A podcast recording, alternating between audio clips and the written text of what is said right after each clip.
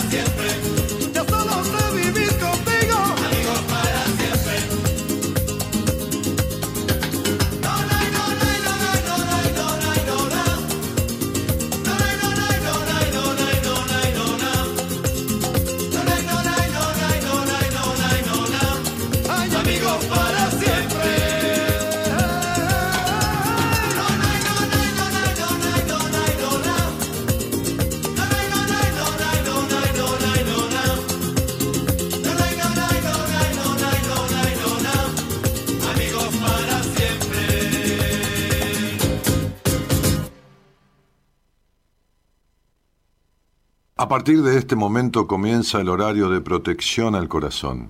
La permanencia frente a la radio depende exclusivamente del cariño que cada uno se tenga. Este programa trabaja con las emociones. Cualquier semejanza con la realidad es tu responsabilidad, ya que solo vos podrás afrontar lo que fuiste, lo que sos y lo que querés ser ante un imprevisto impacto con ciertas verdades que desconocías. Entendemos que quizás hayas estado huyendo demasiado. Es hora de dejar de escapar. Gracias por volar con buenas compañías. Con ustedes, Daniel Martínez. Hola, buenas noches, ¿cómo estás?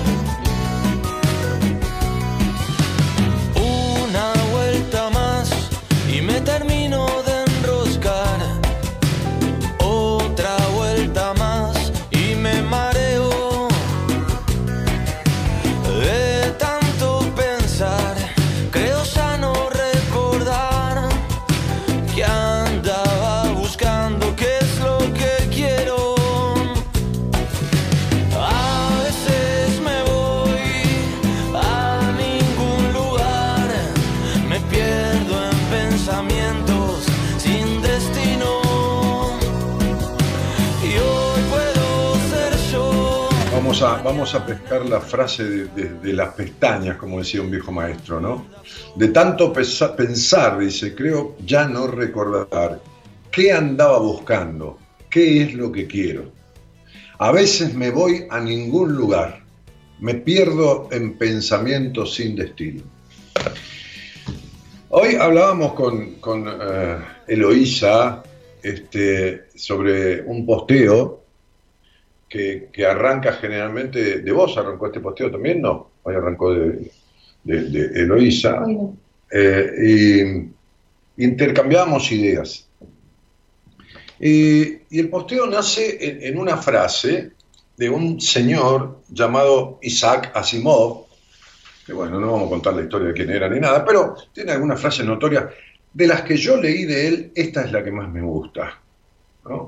Y es una frase que creo que nos abarca y nos da la posibilidad de entender y comprender esta cuestión tan difundida, tan, bueno, no voy a decir nada, voy a leer la frase, después voy a desarrollar. Dice, tal vez la felicidad sea esto.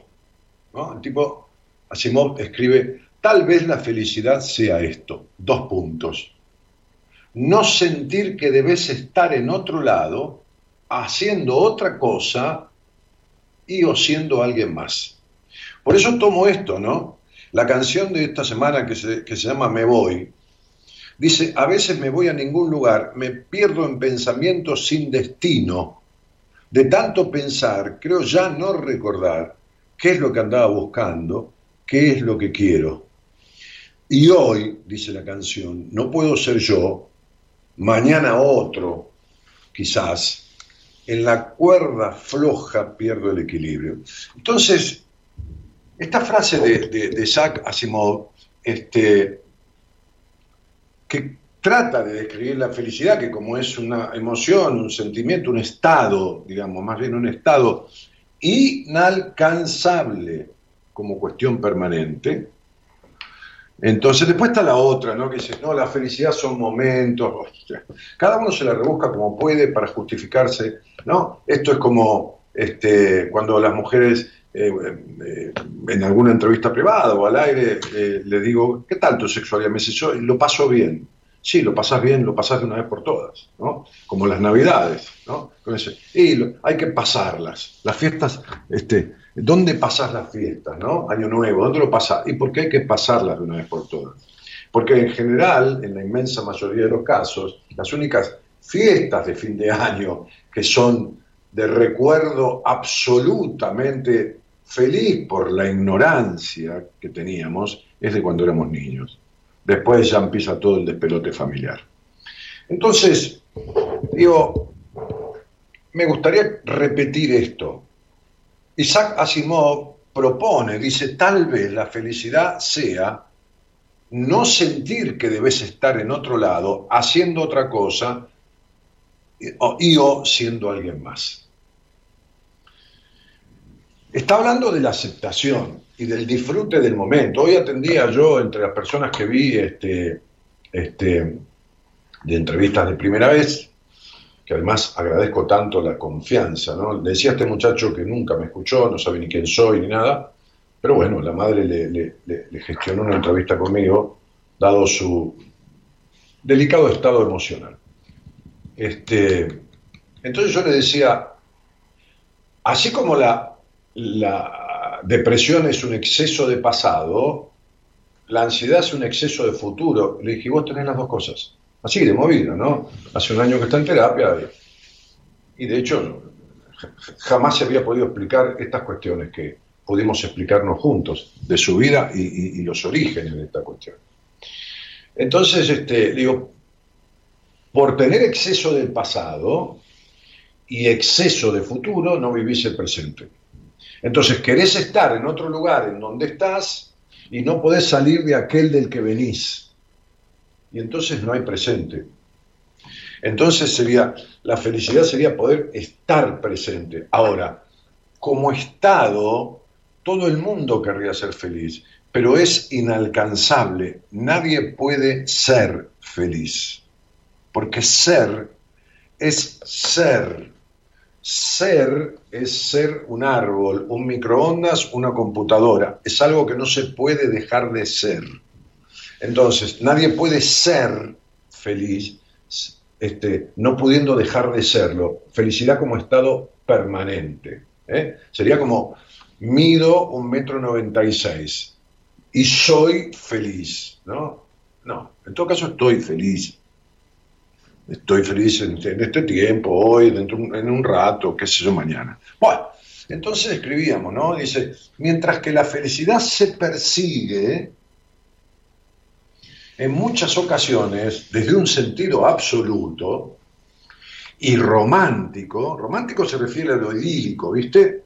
Bien, es decir, esa idea asociada a que ser feliz tiene que ver con estar todo el tiempo bien, la familia perfecta. El otro día tenías una entrevista con una chica, una chica joven, treinta y pico de años, y le decía, vos sos la típica mujer de la perfecta profesión, el perfecto departamento, una chica que vive en un país lleno de canguros, este, eh, eh, eh, la, perfecta, la perfecta profesional, la perfecta hija, con el perfecto departamento y vas a tener la perfecta muerte.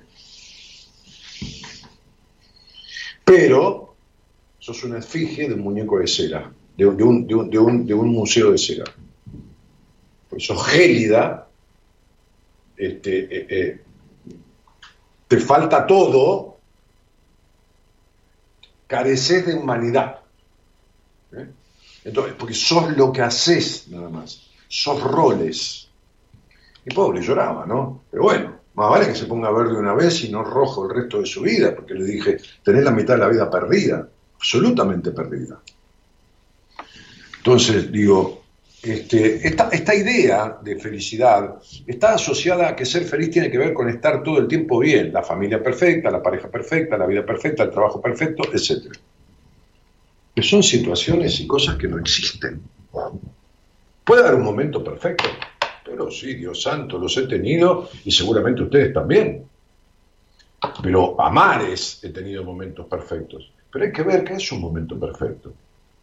Un partido de truco con mis amigos, tomando un café, una copa de vino, y, jugar entre nosotros, enojarnos, calentarnos y ganarle una falta en vida al otro con, con 32 de mano, con 33 de mano. Es un momento perfecto es, orgásmico, es una comida exquisita en un lugar divino, con una mujer hermosa o, con dos amigos entrañables.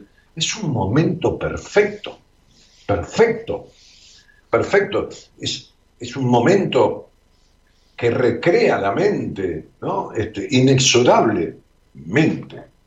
Entonces, digo, este, lo que no hay es la vida perfecta, ni el trabajo perfecto, ni nada perfecto.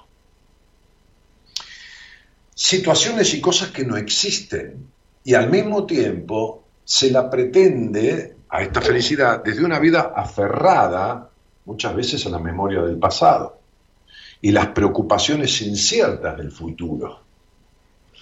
¿Qué quiere decir? Que pretender un estado de plenitud existencial, de bienestar existencial, no le vamos a llamar felicidad porque es imposible, es imposible también de lograr si tengo presencia constante del pasado o una ansiedad voraginosa del futuro. Entonces, digo, lo único que existe en el presente es inconformismo cuando se vive de esa manera, o cuando se busca la perfección en todos los ámbitos, o cuando no se puede cortar con el pasado ni con la ansiedad del futuro. Lo único que existe es inconformismo y por supuesto frustración. Una profunda frustración por no alcanzar el deseo de la anhelada felicidad de película que nunca llega y no llegará. Porque mientras te lamentás por lo que no fue, ¿no? Este, dice aquí este, este apunte que posteamos, ¿eh? está para que lo tengas, lo compartas y lo guardes y te lo leas. Este, eh, porque mientras te lamentás por lo que no fue y por lo que no sabes que va a venir, que es un sufrimiento para todo controlador, la vida sucede y te la estás perdiendo. La vida sucede. La felicidad es una quimera, es una utopía que las personas buscan sin saber cómo y de qué manera llegar.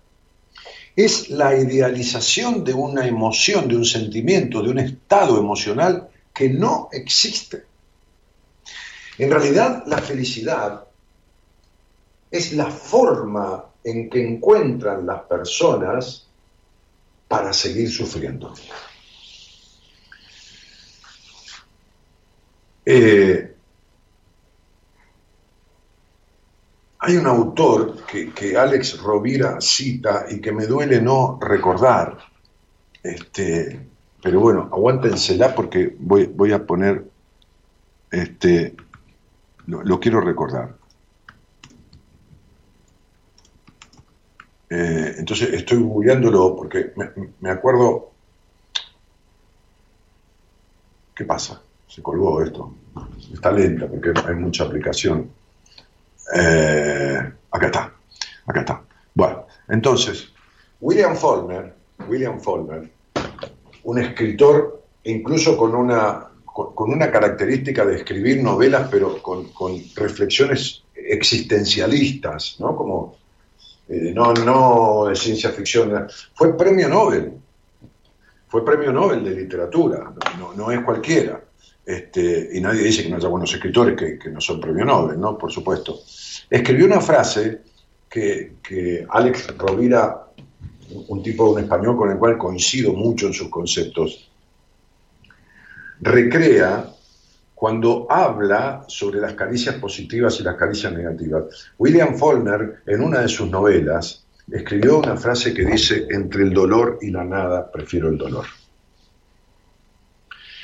Entonces, cuando la vida de una persona está poblada de casi la nada, está poblada de solo lo que hace, solo hacer de madre, solo hacer de, médica o de enfermera, o, no importa, de portera de un colegio, la, jerarquía de los oficios profesiones no, no hacen a las personas. Cuando hay una vida poblada de pasados y futuros que nunca llegan, entonces la búsqueda de la felicidad es causarse el dolor antes que sentir la nada del vacío. William Faulkner en esa novela que escribió diseñó esta frase que es maravillosa, entre el dolor y la nada prefiero el dolor. Eh, entonces, digo, la búsqueda de la felicidad se constituye muchas veces en un intento de frustración, desde un mecanismo inconsciente para conseguir el dolor de la frustración antes que el vacío de la nada. ¿Me explico? Digo, si me explico porque eh, estoy intentando ensayar esto que estoy diciendo. Este, entonces, la idealización es un, es, un, es un mecanismo, es un estado emocional inexistente. Lo que existe es el bienestar emocional, el bienestar e-, existencial. La idealización o la idea de felicidad es una búsqueda de frustración. Y creo que esto es... No, no, no, guárdamelo. Siéntamelo. Es la primera vez que lo digo en mi vida. Creo que no lo dije nunca. Tampoco pretendo que sea un hallazgo. Pero, pero se me ocurre que es... Este, hoy me decía un médico amigo, me decía, vos sabes, Dani, que estuve escribiendo unos ensayos, que esto y que lo otro, y a esta edad de mi vida descubrí un nuevo Hugo. Y yo le dije, mirá, no descubriste un nuevo Hugo. Este Hugo es el resultado de todos los anteriores. En realidad, uno es todas las personas que pasaron por uno, más todos los uno mismo que uno fue siendo. Aun, incluso cuando se perdió de uno, uno también es eso. Porque los pueblos que, repiten la historia, como la Argentina, son los pueblos que no tienen memoria. Los pueblos que repiten la historia son los pueblos que no tienen memoria. Eh, los pueblos que no recuerdan. Cuando ahora vacunen a la gente, se van a olvidar que se murieron 70, 80, 90 mil personas por la negligencia de este gobierno. O se van a olvidar si este gobierno anda muy mal y van a querer votar a Macri de vuelta, que fue un pelotudo que no supo aprovechar una oportunidad histórica. Entonces, e, este pueblo elige siempre boludos o cagadores porque no recuerda su historia no la recuerda, no hace cuentas. Y lo mismo hacemos en la vida con los vínculos. Entonces, digo, quizás tenga que ver simplemente con ser quien viniste a ser, con altos y bajos, con una aceptación amorosa de vos misma. Ayer una muchacha de 30 y pico de años que inició un proceso en terapia conmigo, redactaba en la tarea que le mandé a hacer, porque yo trabajo mucho por escrito con los pacientes, porque no es lo mismo hablar, eh, pues quiero que recuerde lo que dijo, ¿no? Este, que, que, no, que no, que, cuando la madre quedó embarazada no, no, quería el padre una niña, quería un balón, así que la despreció toda la vida, por no ser varón. Bueno, un enfermo, tarado. Pero hoy hablaba con otra mujer que tuve una entrevista, este, que incluso la derivé a una terapeuta de mi equipo, que creo que van a hacer un muy buen trabajo juntas, este, porque me pareció que era lo mejor para ella. Y, me decía, y hablábamos de, de, la familia que había tenido, un padre, un padre psicópata, pero psicópata total, una madre cómplice, y que en realidad ella había sido desechada, desechada en el sentido que le decían, vos sos la estúpida, vos nunca vas a llegar a nada. Tenía dos hermanas mayores que el padre ensalzaba, ¿no? Eh, elogiaba, y a ella la trataba de estúpida. Y yo le dije, ¿te salvaste? Me dijo, ¿cómo me salvé? Por supuesto, porque tus hermanas quedaron siendo igual que tu padre y tu madre porque adoptaron eso que le fue transmitido, aprendieron ese estilo. Me dijo, tenés razón. Es cierto, me dijo. Le digo, y tus dos hermanas son tremendamente infelices. Me dijo, sí.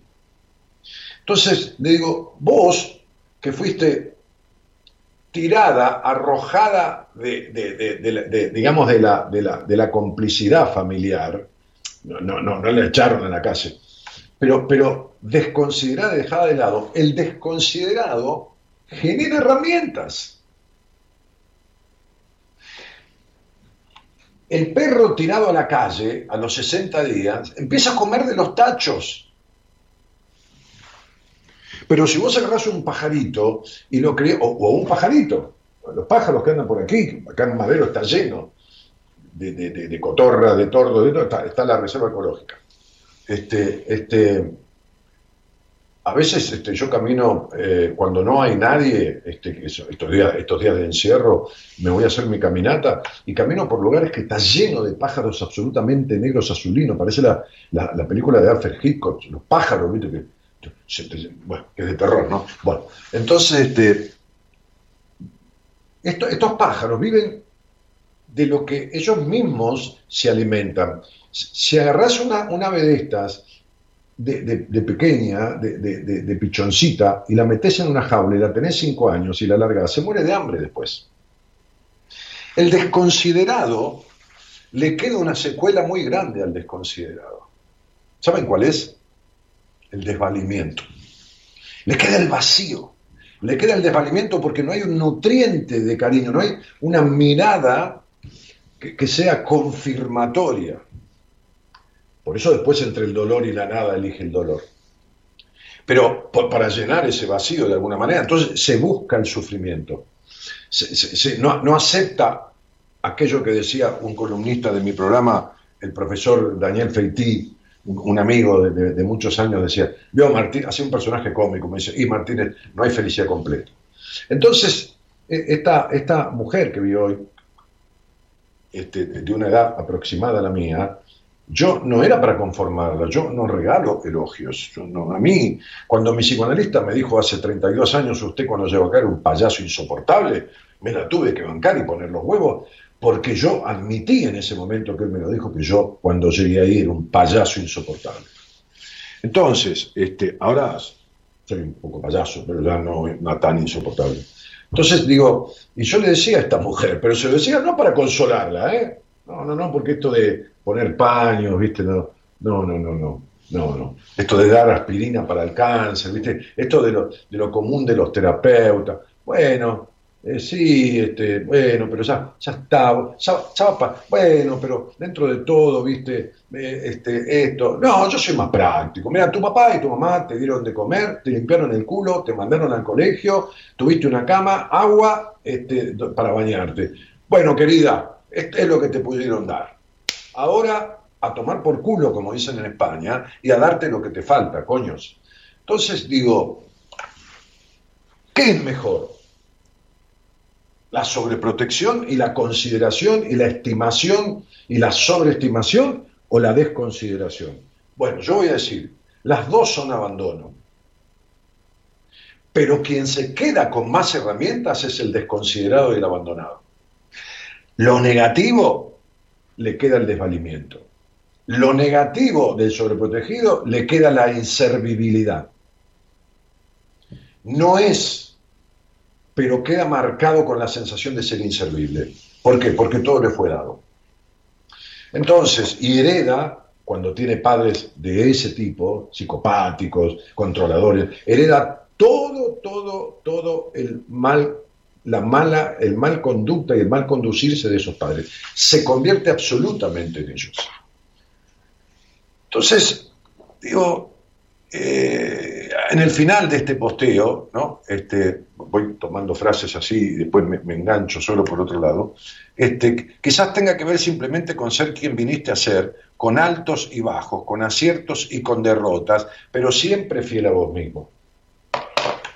Y por eso a esta mujer de hoy y a la otra chica, el padre la, rechazó siempre porque no era, no era este, varón, Dios santo, este, este, la tomé yo que es una paciente como para mí, y esta señora se la pasé a una mujer terapeuta de mi equipo, porque, porque muchas veces a mí me gusta poner un rol, el rol materno, que uno lo puede hacer, y de hecho lo he hecho con algunos pacientes, pero ponerlo también en una mujer, que sea una mujer la terapeuta. Este, ¿Por qué? Y porque la madre es muy responsable de un montón de cosas. Aunque la madre haya sido víctima de ese padre psicópata, es responsable en haberse quedado. Porque la madre toma al hijo, lo nutre, lo, pare, ¿eh? va a parir, lo, alimenta, lo baña al hijo, la hija, no importa, este, este, lo que sea, este, y, le presenta objetos y, y le presenta situaciones físicas del hogar, le va mostrando el, derredor, y, en esos objetos también está el padre, que para el niño, para el bebé, es un objeto más. El bebé está centrado en la madre. Ahora bien, cuando van creciendo y ese padre es un boludo, o es un bueno para nada, o es un golpeador, o es un psicópata, o es un denostador, y la madre se lo sigue quedando, está confirmándole al hijo o a la hija que eso que es el padre está bien. Entonces la madre es la primera responsable del hombre que hay en la casa. La primera. Después, en concupiscencia con ese hombre, conforman una sociedad constructiva o una asociación ilícita que perjudica a los hijos, no desde un nivel inconsciente, desde un nivel consciente, porque decirle vos sos una estúpida que nunca vas a llegar a nada, hizo que esta mujer que yo atendí hoy en entrevista, que tiene una, un intelecto muy dotado, porque yo lo estoy viendo en su estudio numerológico y me lo demostró, empezó carreras universitarias con exitosos logros de exámenes y la dejó toda por la mitad. Que es la manera de darle la razón al padre. Es la manera es tan perversa la mente mal formada que tratamos de unirnos eh, eh, con acciones destructivas contra nosotros, con tal de estar unidos a los deseos de nuestros progenitores, por más enfermos y por más detractores y por más maltratantes que fueran. Es tan perversa la mente mal formada, el aparato psíquico mal formado en, en la formación, no en la educación, en la instrucción, eso lo hace el colegio, que es capaz, como digo, de preferir el dolor antes que la nada. Frase que no es mía, que es de William Faulkner, un, premio Nobel de literatura del siglo pasado. Entonces, si tomás como consigna que la felicidad no existe y lo que es un bienestar existencial, no lo vas a lograr nunca en la vida. Jamás en tu vida. Nunca.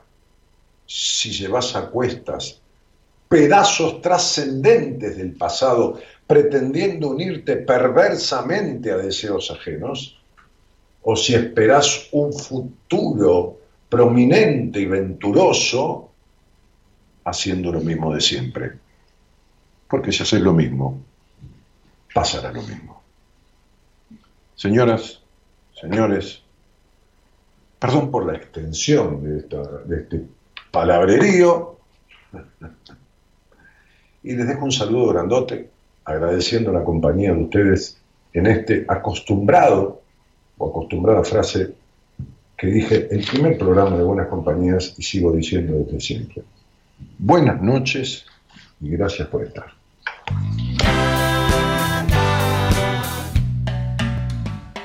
Agotamiento físico y mental, la lamparita que se apaga, un día menos para pensar, un día menos nada más. Mira al espejo, mírate a vos, sale un poquito a respirar el mundo explota, no queda nada, no lo supimos disfrutar.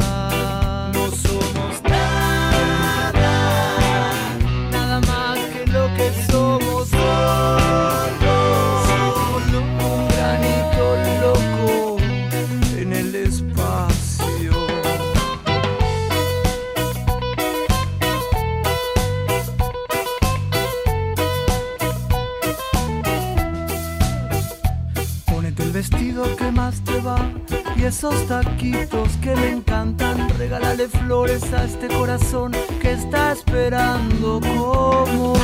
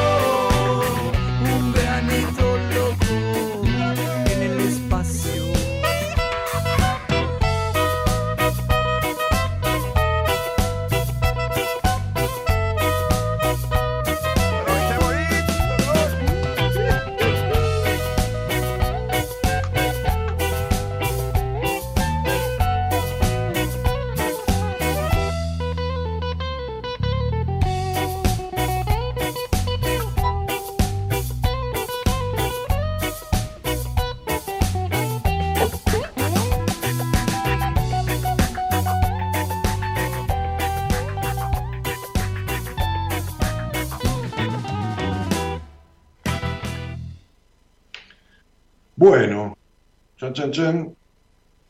Eh, a ver, me mandan, me, mandan mensajes de todos lados.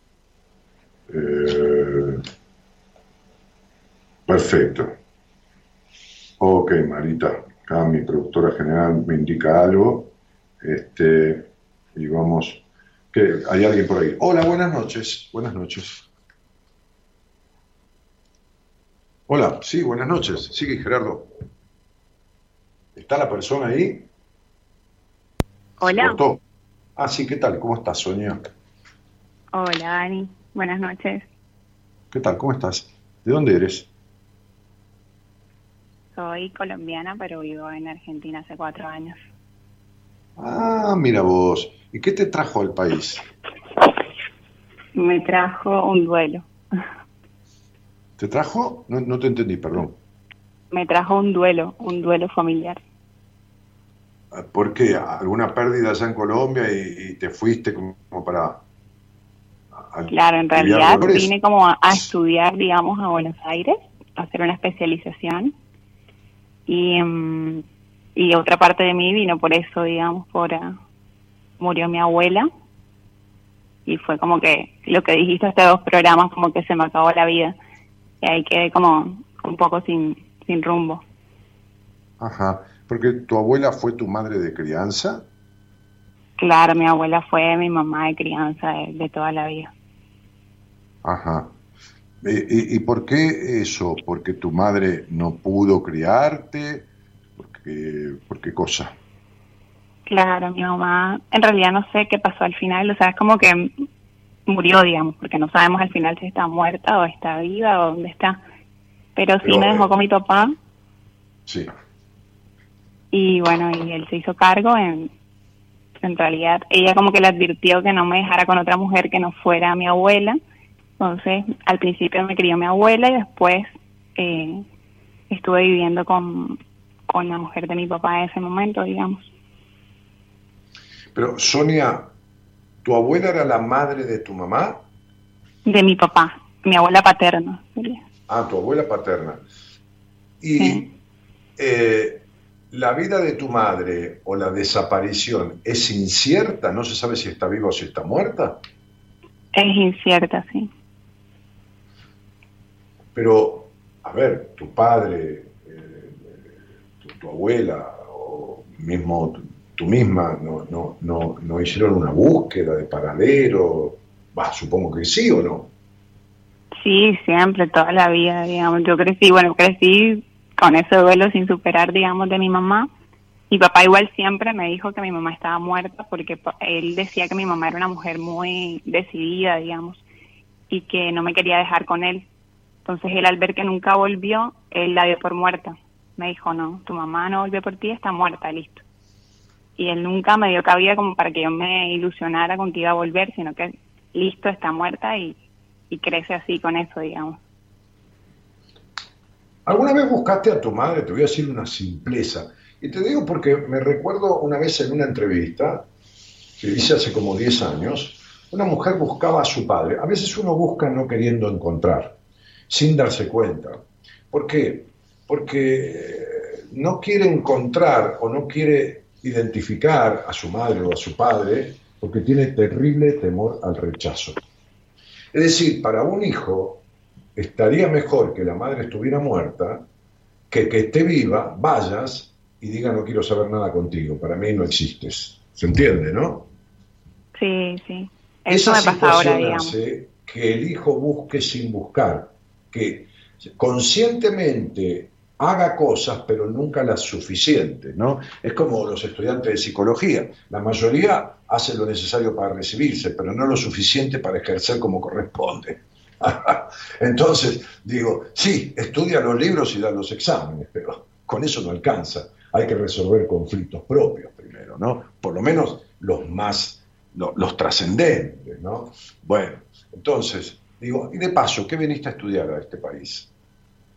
Yo soy arquitecta y vine a estudiar eh, una especialización. Inicialmente era de rehabilitación y conservación y cuando llegué pues decidí hacer la que yo quería porque vine como a hacer la que mi papá quería y mm, empecé diseño de interiores que al final esa fue la que terminé.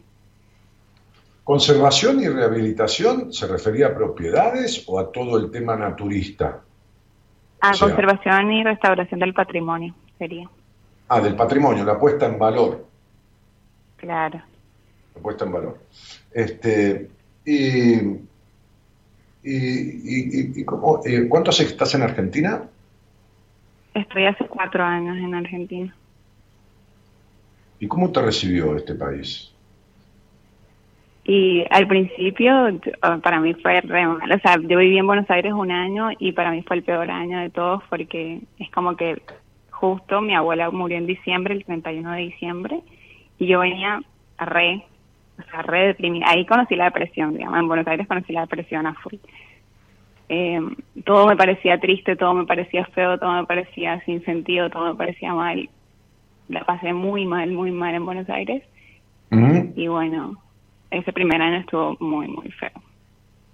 ¿Y con quién vivís, Sonia? Inicialmente vivía con, familia, digamos. Ahora mismo vivo sola porque no me llevo bien con mi familia. ¿Y estás trabajando eh, en algo? Estoy trabajando, pero no estoy trabajando de lo mío. No, nunca más. en realidad siento que tengo, como que tengo algo atascado porque nunca pude trabajar de lo mío de, de arquitectura como tal en Argentina. Trabajé un año en un estudio, pero de resto nunca más me salió un trabajo de mi de mi rama, digamos, nunca pude conseguir un trabajo estable, nunca pude desarrollarme en la de profesión, digamos, no pude. ¿De, qué edad murió tu abuela? Mi abuela murió a los 60 y, 60 y pico. Sí. Mm. La muerte de tu abuela, este, eh, que por supuesto es significativa porque es la muerte de la madre de, tu madre, la, otra era tu progenitora, ¿no? ¿A, qué edad desapareció tu madre? ¿A qué edad tuya desapareció? A mis dos años. A tus dos años. Entonces, en los dos años hay una impronta de la madre en la niña que queda ahí media borroneada, que, en realidad son casi tres años porque está el periodo de gestación y luego dos años de vida este, afuera del vientre materno. Pero, pero la abuela murió a los sesenta y pico de años, una mujer joven, para lo que hoy es la expectativa de vida, este, y lo que te produce es un duelo doble, porque desencadena un segundo abandono. Es decir, va a parar al abandono de tu madre, que no está resuelto, porque la niña no tuvo ni tiempo de darse cuenta, este, este, o le quedó todo muy nebulosamente puesto y, y, como que le pusieron en caja y le, cerraron con candado la explicación, mamá se murió, porque yo conozco a tu mamá, esto y lo otro, listo, se terminó.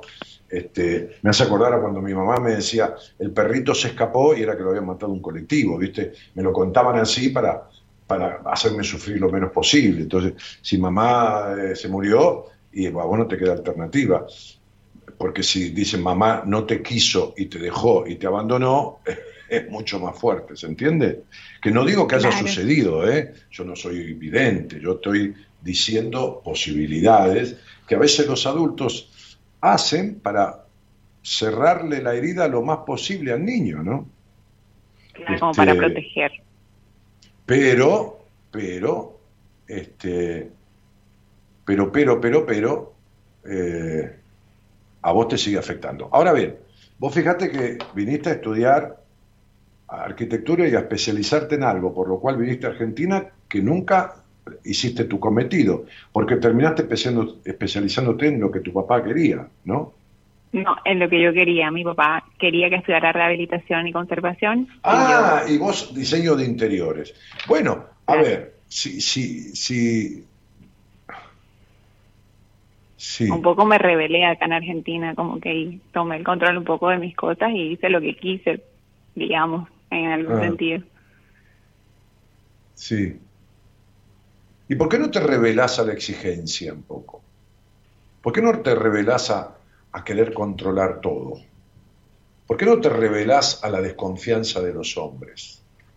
Es decir, ¿por qué no te transformás, ya que te transformaste formalmente en una arquitecta, que eso es una titulación profesional, ¿por qué no te transformás en una persona en vez de ser solo la consecuencia de tu historia.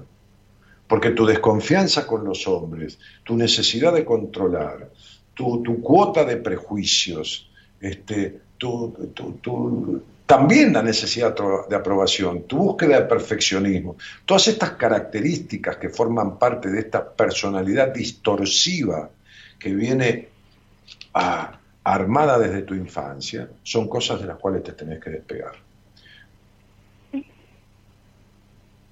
Sí, lo, lo intento un montón. Lo de la desconfianza con los hombres lo vengo trabajando hace un montón. ¿Me conoces desde cuándo? Hace dos años. Y te dejé escuchar porque me dio mucho miedo. me dio terror. Cada cosa que escuchaba era como que me sentía identificada. Claro. Ahora, te dio mucho miedo. Bueno, se te fue un poco el miedo. Es decir, hay una frase que dice que la necesidad tiene cara de hereje. Y como vos estás ya podrida de querer lograr por tu cuenta lo que nunca lograste, entonces venís a esta charla conmigo, porque esto de que estoy tratando es como decir tratamiento, un poco trato y otro poco miento. Claro, en realidad escribí para para una entrevista y bueno. No, no, pero no importa eso conmigo. No, no, no, no, no, no me importa, porque estoy tratando. A ver, esta niña pudo crecer como creció sobreadaptadamente, perdiendo su infancia muy rápidamente, no por el alejamiento de tu madre, por el hogar, por tu padre, por, por, por, por la abuela, porque la abuela sería una divina, pero el hogar había, hay muchas cosas que quedaron también mal instaladas y que no te corresponden, no corresponden a tu esencia. Este, y entonces quedó esta niña con un montón de afectaciones que le hicieron crecer antes de tiempo. Y perdió, como digo siempre, su naturalidad, su espontaneidad y su frescura muy rápidamente. Muy rápidamente. Ya era una razonadora a los seis años y a los doce ni te cuento. A los doce eh, no tenía 12 eh, emocionalmente, tenía 24. Entonces, digo, este, eh, de alguna manera hay que desarmar un poco esta estructura en, la que vivís. Justamente la arquitectura no es ingeniería, la arquitectura es creación, la arquitectura es diseño, es plástica, la arquitectura, bueno, he tratado mucho con arquitectos en mi vida porque yo 25 años de una vida empresarial construyendo, eh, entre otras cosas, eh, eh, con inversiones en construcciones, ¿no? con, socios arquitectos. Incluso me acuerdo que cuando yo vivía con mis padres todavía, este, con un arquitecto conocido allá de mi, ciudad, este, diseñamos toda una casa y la construimos, donde después fui a vivir con mis padres un tiempo. Pero, este, y, los arquitectos están lejos de los ingenieros, son dos cosas diferentes, ¿no? Vos tenés la profesión de arquitecta y, la conducta de, a ver, estoy diciendo bien, no estoy criticando a ninguna de las dos áreas, y, y más la conducta de una ingeniera, calculadora, perfeccionista y controladora. Casi obsesiva, te diría. Casi obsesiva, sí. Sí, así como te lo estoy diciendo. Y esto está bueno para un ingeniero, pero no está bueno para un arquitecto. Y lo que pasa es que vos, que supuestamente crees que haces lo que querés, seguís haciendo de la misma manera en que te criaron. Y como vos no viniste a ser perfecta, ni, ni desconfiada, en los vínculos, ni controladora, ni prácticamente obsesiva, sino que estás en las antípodas de tu aprendizaje emocional, entonces te pasa todo lo que te pasa. Que no es no tener trabajo de lo tuyo. Eso no es lo peor. Lo peor son las decepciones. Lo peor es la frustración. Lo peor son las decepciones de los hombres, de los vínculos, la sensación de traiciones, el vivir con el miedo a ser traicionada o abandonada. Todo eso es lo peor. Sí. Eso es para todos los inconclusos, ¿no? Todo, digamos, lo del abandono. Eh, ¿Me hiciste una pregunta? No te la entendí. Si fue una pregunta, no la entendí. ¿Sabes qué me pasa, Dani? Que siento, siempre siento, o sea, me pasa que siento como un nudo en la garganta, como siempre siento como acá en la garganta algo como que como una angustia todo el tiempo en la garganta. Pero, mi, amor, ¿cómo no pero chiquita, ¿cómo no vas a vivir en la angustia si vivís en la mente? Tu inteligencia emocional, que es, digamos, para ubicarte, sería lo que viene del pecho, no, de, tus, de tus pechos, de los senos, del, del pecho, del alma, este, lo que brota espontáneamente. Vos me escuchás hace dos años, ¿viste qué? Yo digo lo que me viene en ganas. Al que le gusta, le gusta, y al que no le gusta, yo no tengo por qué intentar agradarle, tiene todo el derecho a no gustar de mí. Ahora, vos pensás 78 veces cada cosa antes de decirla. Vos analizás al otro 78 veces antes de, de, que hizo, que no hizo, si miró, si no miró, si se fijó en el reloj, si no se fijó, si te escribió a la hora que esperaba, si no te escribió. Y así no se puede, uno no es una máquina de picar carne humana. Y esto es lo que sos vos. Entonces, ¿cómo no vas a tener una angustia si vos no respirás libremente la vida nunca? Si es con vos, te vivís exigiendo. Si es en general, vivís controlando, sos casi obsesiva, no tenés un minuto de paz. A esa nena, a la niña que fuiste, la tenés cagando. La tenés enjaulada. Es encerrar a una niña de 6 años, de 8, de 10, no la dejes salir, exigila, controlala todo el tiempo y te van a pasar varias cosas. Se va a poner hiperkinética, va a empezar a deprimirse, se va a terminar enfermando, va a levantar fiebre por los enojos y va a tener los ojos empañados de tristeza siempre. Y esto es lo que haces con la niña. ¿Cómo no vas a estar así, ahogada?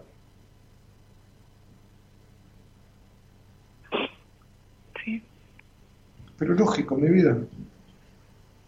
Si supieras que nada de lo que buscas se puede lograr, es lo que acabo de explicar. Ni ser perfecta, ni tener todo controlado, ni nada. Vos sabés que hay mujeres, por no decir que también hay hombres, ¿no? Sí, pero hay mujeres, porque esta es una característica más de las mujeres, pero no, no porque tengan que limpiar la casa, ¿eh? digo característica conductual hay mujeres que limpian sobre lo limpio. O sea, está todo limpio y limpian igual. ¿Entendés? Pasa el trapo, pasa el trapo. Voy a pasar un trapito. Pero no de alma de mucama, ¿eh? Que, gloriosa son. Esa soy yo. Mucama. No, no, ¿eh? Esa soy yo. Esa sos vos, por eso te lo estoy diciendo. ¿Con quién te crees que estás hablando?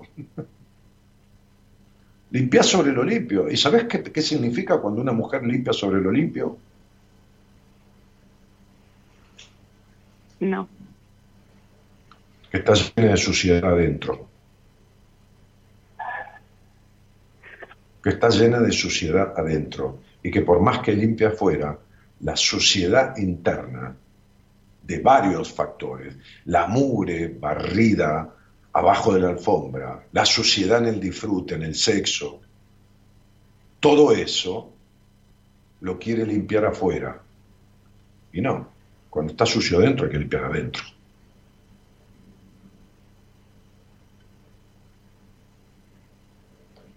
Por eso estoy tratando de arreglar la desconfianza con los hombres. Mirá, sola vos no puedes arreglar nada, porque estás, tenés comprometida tu psiquis. No estás enferma, pero estás en un estado de compromiso psíquico.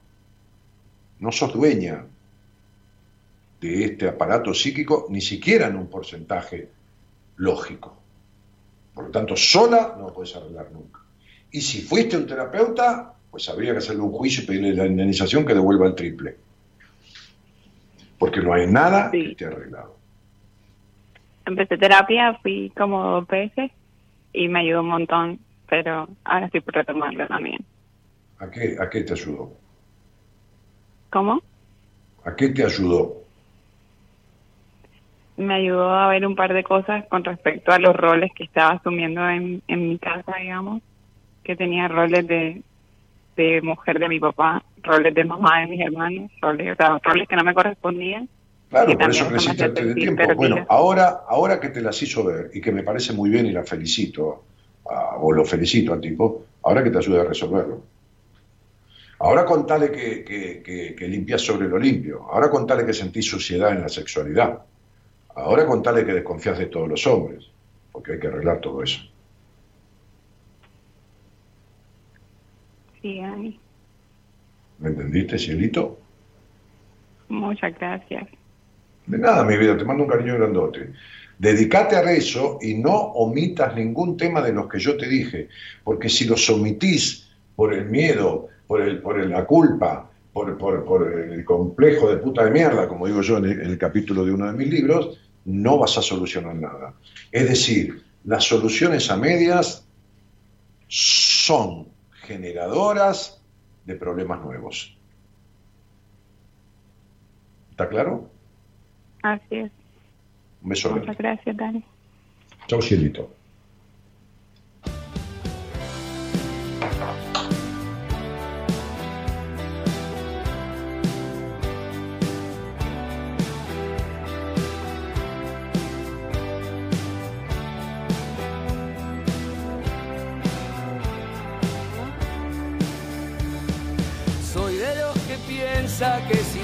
Pasión no va aunque me arrepienta sigo igual. Soy de esas personas que siempre lo va a intentar, aunque me lastime y cada vez me cueste más. Soy porque me hice en cada golpe al corazón, cada cicatriz que me quedó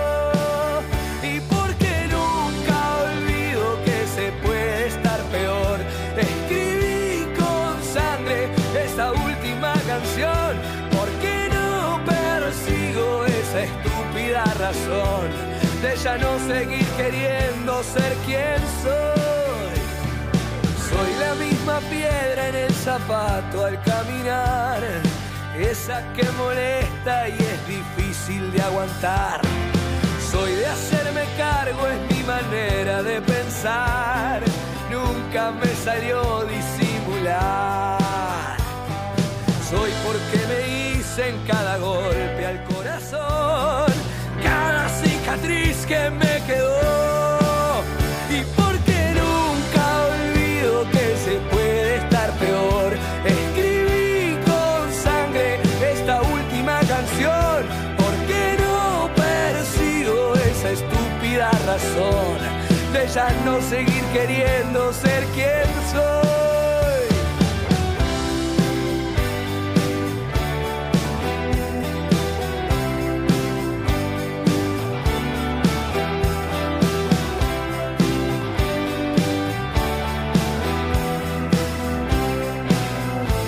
Bueno, eh, Liliana Beribey, porque antes del programa yo estaba en un vivo de Instagram, ¿no? Así que Este, lo, lo, hicimos con mi mujer y se divertía mucho, estábamos jugando un poco para hacerlo sonreír un rato, hicimos 20 minutos hasta que empezó el programa, a veces nos enganchamos en Instagram, ¿no? Laura Vera dice, buenas noches Daniel y oyentes, mucha gente que saluda allí, este, la felicidad sería la excusa que tenemos para seguir sufriendo, dice Estela, genialmente, cierto, sí, es tal cual, este, por lo menos eso es lo que yo pienso, es lo que yo veo también.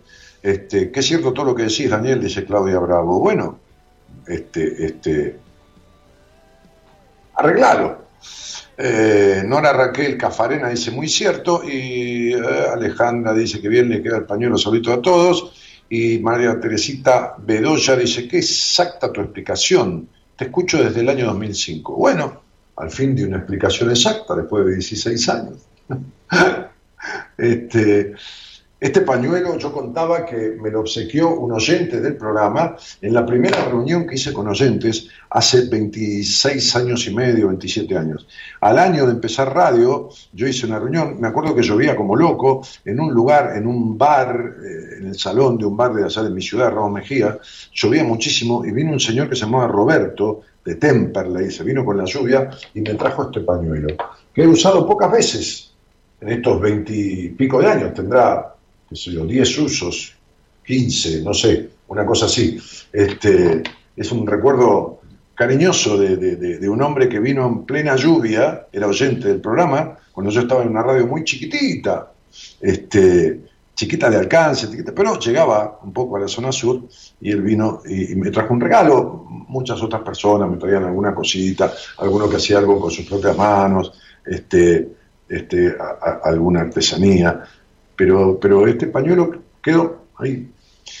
Eh, entonces, este, hola, desde Bogotá, Dani, un día más para coincidir, dice Olga, este, Ana Sol, Luciana, dice Ana Sol Ross, bueno, no sé. Este, buenas noches para todos los que escuchamos, dice Olga, pero Irazábal, otra Olga. ¿Y qué más? Acá estoy, dice María Laura Martinoli. Ah, estarías ahora escuchándote, siempre se aprende algo nuevo con vos. Ah, María Laura es la que compró mi moto. Cierto, María, ¿cómo me suena? ¿Qué haces, María Laura? ¿Cómo estás? El otro día miraba, un día con mi mujer fuimos a, dar una vuelta y dijimos, vamos a ver si vemos algún sillón que nos gusta. Y entramos en una fábrica de sillones, este, que había unas cosas espectaculares, este, que se llama este, Tienda Living, y compramos un sillón en pana importada rosa con esquinero este, de 2 metros 55 con mayor saliente para que la sentadera sea más ancha y el esquinero de un metro ochenta o un metro setenta y pico, una, una divinura. Además carísimo. No carísimo, costosísimo, no es caro, quiere decir que me lo estaban cobrando de más me acuerdo de la moto porque un día dije al aire que, vendía mi moto, porque lo comenté y María Laura me dijo, yo te la compro, este, con el marido, este, y, se la quedó.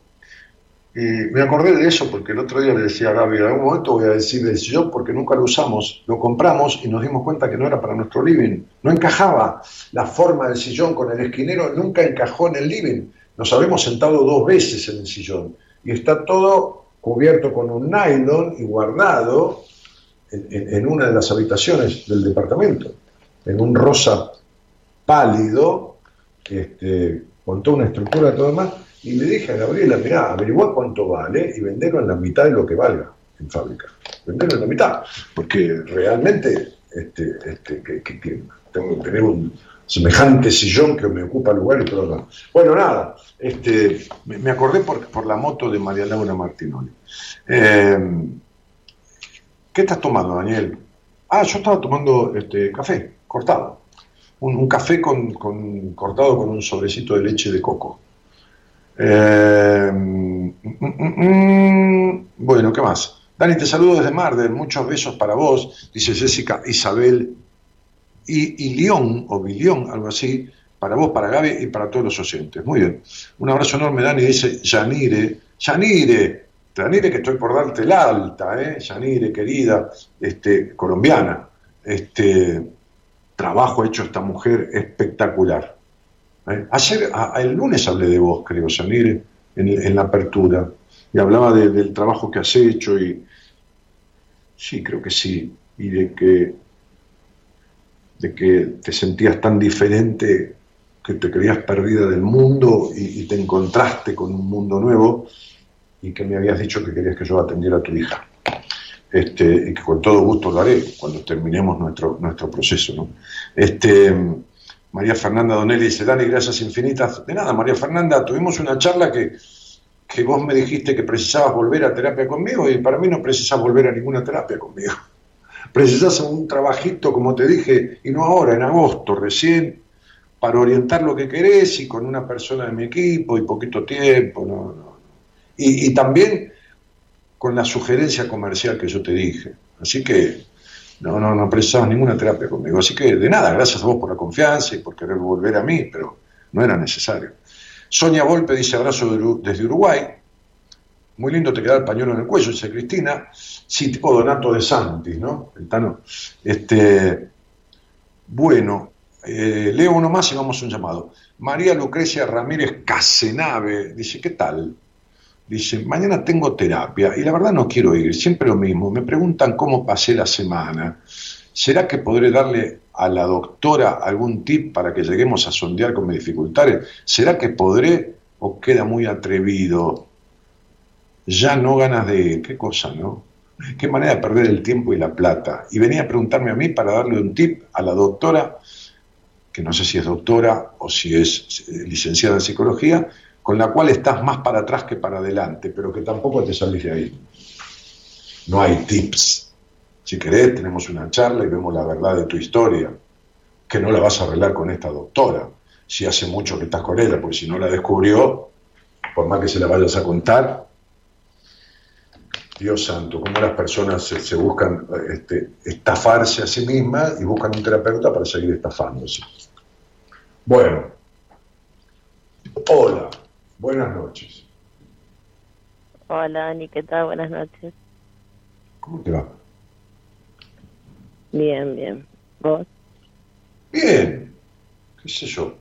Este, acá, haciendo radio, como hace 28 años. Y la verdad que no me aburre todavía. Como siempre, siempre tirando para el aliento. Ja, Sí, no son tantas palabras de aliento, ¿eh? son, son sugerencias con, ciertas precisiones. Porque la palabra de aliento es, este, a veces las, personas me escriben en Instagram y dicen, Dani, estoy pasando una crisis terrible, ¿me das una palabra de aliento? ¿Y qué, qué hago? Le digo, ah, ah", le doy aliento. ¿Qué le digo? Fuerza, que esto va a pasar, Dios te va a ayudar. son, todas, son todas pelotudeces esas. Eh, depende cómo lo mires. No, no, son pelotudeces. No, yo no hago eso. No, no, no. No, ya está, ya va a pasar. Eso, eso es aspirina para el cáncer. Yo no, no. sí, es verdad, es verdad, es verdad, Sí, ah, sí. ¿De, dónde, de, dónde, de dónde sos? Hace mucho tiempo. Eh, soy de Claypole, de zona sur de Buenos Aires. Sí, sí, que Claypole, sí, claro. Este, y, y, ¿Y con quién vivís, Mira. Eh, por el momento vivo con mi hija en el mismo terreno, pero en el mismo terreno con mi mamá y mi hermana, pero con mi casa aparte con mi hija. ¿Pero qué edad tienes? ¿Una chiquita? Tengo una nena de siete años. Ah, sí, por eso. Este, y, y ¿Trabajás? ¿Tienes alguna actividad? Sí, sí, trabajo en salud. Ok. ¿Qué quiere decir que trabajas en salud? ¿Que trabajas en un hospital? ¿Que trabajas eh, soy personal de salud, soy acompañante terapéutico, auxiliar de enfermería y auxiliar en kinesiología.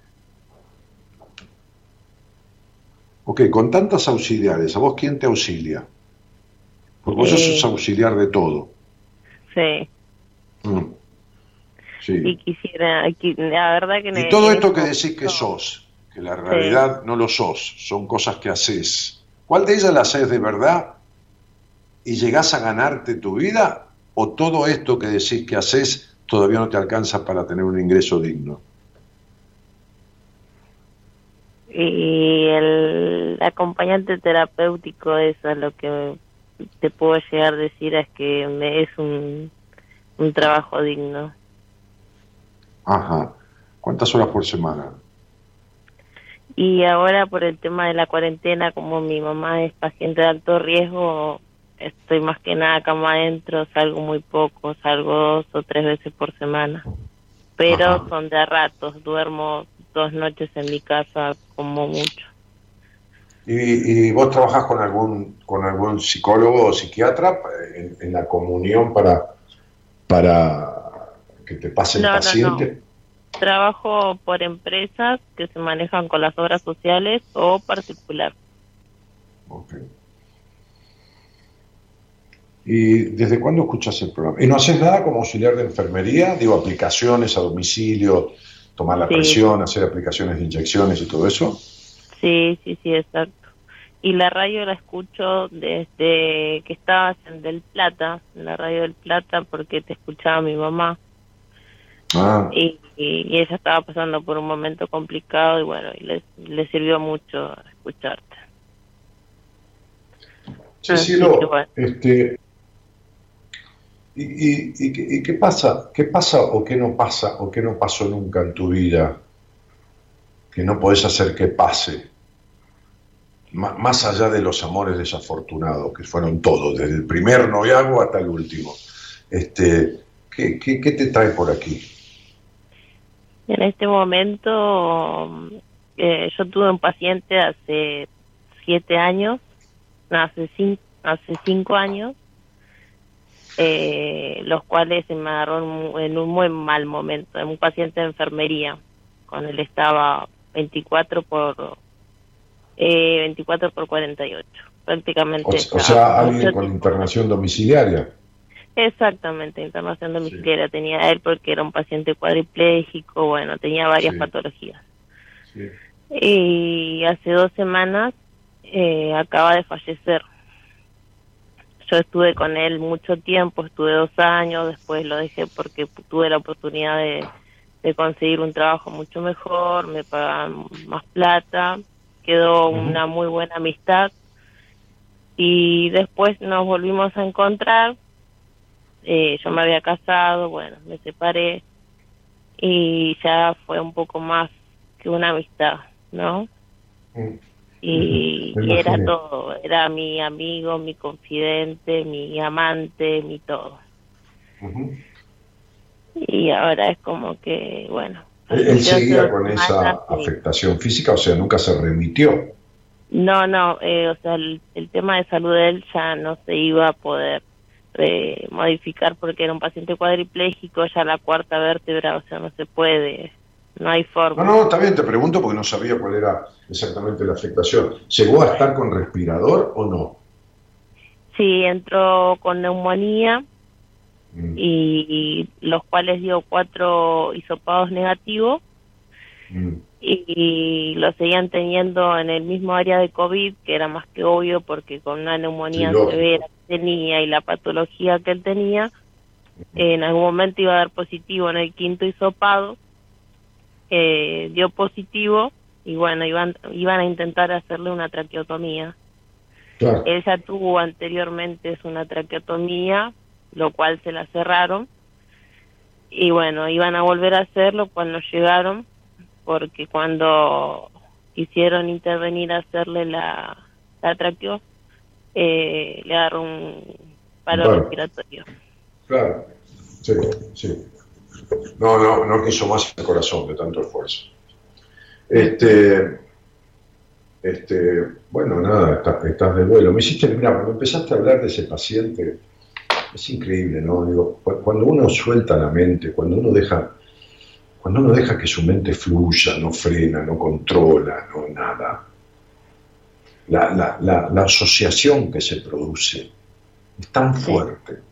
Cuando vos empezaste a hablar se me apareció una película que es maravillosa, este, con una gran actriz de Hollywood que se llama Helen Hume, este, una rubia media narigoncita, que, es divina, divina eh, y gran actriz, este, que trabaja en conjunto con una psicóloga, en la película, digo, ¿no?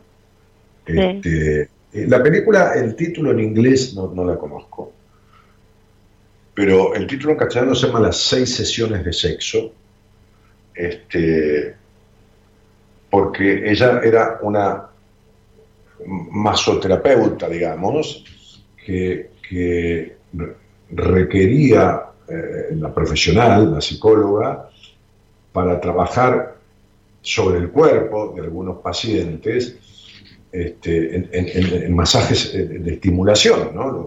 lo, que se llama este, estimulación temprana en un niño, ¿no? que es lo que la madre hace cuando lo acaricia, esto, lo otro, que va desarrollando la sensorialidad. Y justamente este, eh, la película más o menos empieza, no es que empieza, este, eh, eh, este, ella estaba con su marido en su casa este, y le suena el teléfono y la llama a la psicóloga, le dice, ¿qué tal? ¿Cómo te va? Tengo un paciente. Ah, ah, ¿dónde? Bueno, toma derecho todavía. Era un paciente cuadraplégico, este, con dificultades respiratorias y ella empieza a atenderlo al paciente, bueno, hay que ver la película, ¿no?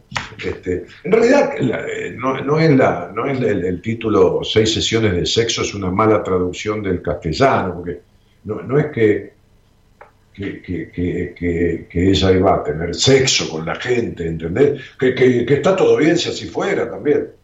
Pero, pero apenas empezaste a hablar de ese paciente, a mí me, me, surgió, me acordé de esta película de Helen Hughes, y mientras vos me ibas contando, yo dije, esta tipa, por vos, esta mujer, fue amante de este tipo, o amante, o, tuvo una historia, no importa eso. Sí, sí, este, tal cual.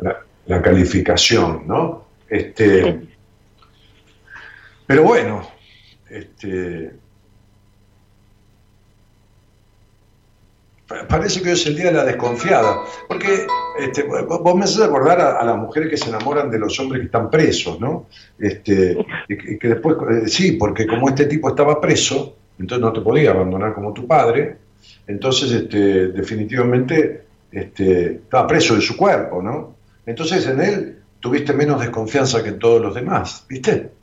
Es increíble, ¿no? Pero es loco, ¿viste? Pero los mecanismos de la mente son tan retorcidos este, que, producen esas cosas. ¿Viste que es el único tipo en el que confiaste? Sabes que sí. Pero mi amor, estás hablando conmigo, ¿cuánto sé que me escuchas? Hace mucho, sabes que sí. Fue la única persona y aparte... O sea, yo tengo un poco de libro, un poco de muchos años de paciente, este, un, un poco de intuición y mucho de haber andado por la vida. Entonces, juntando todo, se, pueden, se pueden descubrir tan fácilmente las cosas como lo que estoy descubriendo. Porque a una desconfiada, como sos vos, tremendamente, igual que la piba anterior, un poco más, un poco menos, es desconfías todo lo que podés, este, este, cualquier hombre inmovilizado, es como, es como, que no tiene nada de malo, ¿eh? que tengas una pareja con él ni nada, yo no tengo ningún prejuicio, pero, pero, pero pero es la razón de los tipos hiperrecontracelosos, por ejemplo, saliendo con mujeres no videntes. Claro. Una vez tuve un tipo recontrapsicopatón, celotípico, controlador hasta de, qué sé yo, de, lo, no sé, de que, lo que había abajo de la heladera, no adentro, este, y, que, y que estuvo en pareja bastante bastante disociado el vínculo, bastante complicado con una chica no vidente, que, había sido paciente mía. Pero, pero este, no, no, que tuvo una entrevista conmigo, un pequeño laburito, pero, pero este, justamente un tipo controlador, celotípico, y, y después tuve también chicas este, que se enamoraban de tipos presos. Yo le decía siempre, vas a ver que cuando salga de la cárcel cambia la relación no, para nada, que cómo, que, bueno, y al carajo, por supuesto. Bueno, esta es la causa, ¿no? Es decir, por fin tuve un hombre para mí, que era mío, que no de él, y lo que me duele es que no pude confiar en nadie en mi vida y justo el único tipo en el que confío se muere. No, esta confianza no era verdadera. Era una Aparte confianza como que, eh, te digo la verdad, y es como que en el tiempo que lo, vi de las dos bandas, ¿no? Porque lo conocí como paciente, como amigo y después como algo más. Y lo vi en las tres fases y, fue en, el momento que más lo vi sonreír. y qué más proyectos tenía. O sea, tenía proyectos de vida y me contaba en ellos. Y es como que decir, ¿qué pasó? O sea, en el momento la peleó en todas porque ya tan solo siendo un paciente cuadripléjico pasó por varias cirugías, eh, estuvo peor y, y jovencito. ¿Cómo me preguntas qué pasó si te dedicas a esto? ¿Cómo me preguntas qué pasó si te dedicas a esto, amor? Sí, pero... además, pero sí, ¿qué cosa, mi vida? ¿Qué? O sea, lo sobrenatural de decir, tenía ganas, la peleó, la peleó y, vi cuántas veces la peleó, o sea, estuve, presencié, eh, estuvo en coma, salió y... Pero ¿cuál, explicación querés? Este, eh, te entiendo, yo tengo tiempo igual, pero ¿cuál explicación querés? ¿Qué es lo que no te entra? Primero que todos los sueños de tu vida se han roto. Lo sabés eso, ¿no? Sabés que todo con lo que soñás se te rompe, ¿no? Sí, tal cual. O no, lo alcanzas nunca. Buah, este es uno más. Y segundo que el amor es una tercera cosa que nace entre dos. Como si fuera un bebé. Y cuando alguien tiene un hijo, tiene una nueva expectativa de vida, si está medianamente sano de la cabeza, ¿no? Bien, entonces tiene una nueva expectativa de vida. Esta relación que para el tipo fue amorosa, amorosa, le generó una expectativa de vida. Ahora, su realidad de vida, su situación psíquica, física, eh, conjunción este, emocional, la historia de su vida, el, cómo adquirió esta enfermedad o, cómo se fue dando, o esto o lo otro, que tiene que ver con cuestiones emocionales, también estaban ahí adentro y por más expectativa que genere el presente, el pasado pesa. Entonces, definitivamente, este, este, todo esto que viene a suceder entre vos y él tiene su lógica. ¿Y cuál vendría a ser su lógica? Su lógica, digo, la situación, no su lógica la de él. Mm. La situación tiene su lógica. Primero que no hay, no hay sueño que vos no pierdas. O no alcances nunca o lo alcanzás y se te rompe. Segundo que estás con un hombre en quien confías porque es el único hombre inamovible y casi imposible de que te sea infiel. Aunque no es así porque te puede ser infiel con el pensamiento, porque nunca sabes lo que el otro está pensando. Pero como era inmóvil, es el más posible de todos de confiar. Quiere decir que ya partimos de un vínculo tuyo que nace desde una afectación patológica. Porque puedes enamorarte de un tipo parapléjico, por supuesto, pero tenés que confiar tanto en él como que en cualquier otro tipo con el cual saliste, y esto nunca sucedió. Entonces es una relación que se afianza en uno de, los, de, los, de las patas que nace a este vínculo distorsivamente, porque es un tipo que no se puede mover. Entonces ahí se genera una confianza tuya que viene de una patología tuya, no viene de una cosa sana.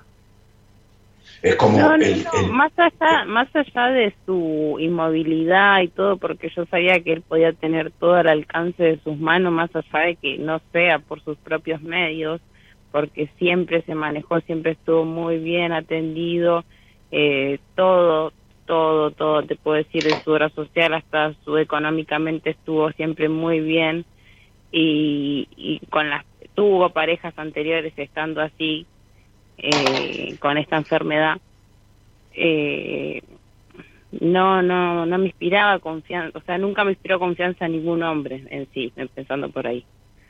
Y, esta persona es como que me inspiró todo. Pero no entendés que te lo estoy diciendo y sos tan dura y tan cerrada que seguís sosteniendo lo mismo. ¿No entendés que te estoy explicando de dónde te viene la confianza? La confianza te viene que es el hombre menos posible de manejarse y de movilizarse y de todo lo demás.